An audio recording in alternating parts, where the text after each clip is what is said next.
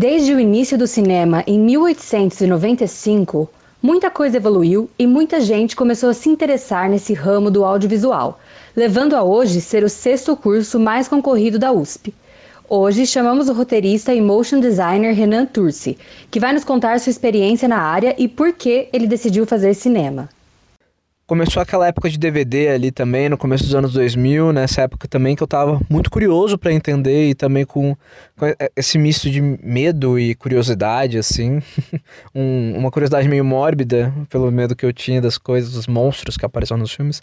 Eu queria entender como era feito, e nesses DVDs tinham making-offs, então meus pais compravam DVDs e eu acabava assistindo esses making-offs e entendendo um pouco mais desse mundo, entendendo como era feito. E neste momento que eu entendia como era feito, eu também comecei a ver os bastidores do cinema. Eu comecei a olhar aquilo e achar incrível estar naquele lugar fazendo filmes e participando de tudo aquilo. Eu achava genial, assim. Renan, que já se formou em cinema e vídeo na Universidade Estadual do Paraná, também fala sobre o que ele acha necessário saber antes de entrar no curso de cinema.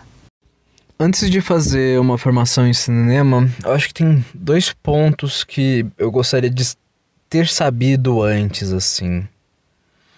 O primeiro eu acho que é muito referente há uma noção de contexto em que a gente vive, a contexto sociopolítico que a gente está inserido, porque a gente acaba assistindo muito filme estadunidense e isso acaba gerando uma ideia nossa do que é um cinema que não é o nosso cinema.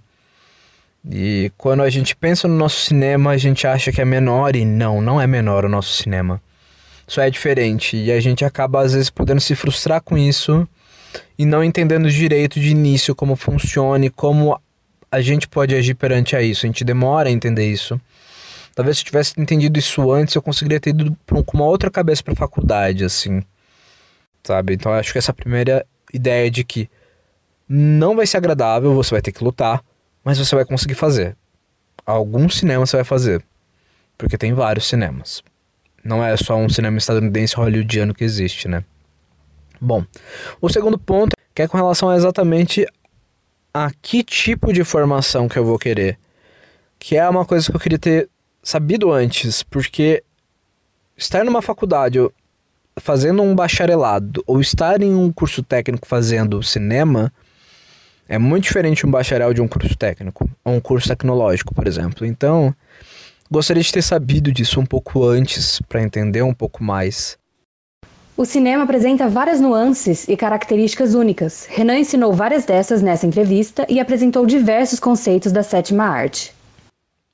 Então, as funções do audiovisual é, é, uma coisa muito abrangente. O audiovisual é uma coisa muito abrangente que vai desde o que a gente vê em cinema, séries, novelas, até fora desse âmbito de tela, que vai para um lugar maior, tipo vídeo performance, vídeo arte, é, videomapping, audiovisual no teatro, vídeo em teatro, é tem muito, muitos lugares. Então as funções que eu vou falar são muito específicas para obras para tela, tipo cinema, filmes, né, séries e novelas. Primeiro, a gente tem um roteirista que vai criar tudo, é o roteiro.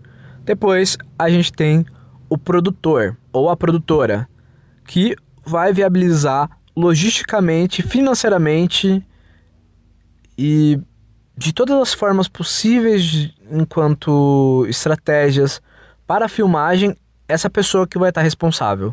Depois a gente tem o diretor ou a diretora, que vão pensar esteticamente no filme, poeticamente, que vão dar um norte para as pessoas. Temos o diretor, de foto... diretor ou a diretora de fotografia, que vai pensar na luz do enquadramento junto com o diretor, que vai pensar nessas diversas partes da imagem. A gente tem a pessoa que é o diretor ou a diretora de arte, que vai pensar em toda a materialidade do filme, no espaço, na roupa, na maquiagem, cabelo, vai estar nesse lugar dessa materialidade.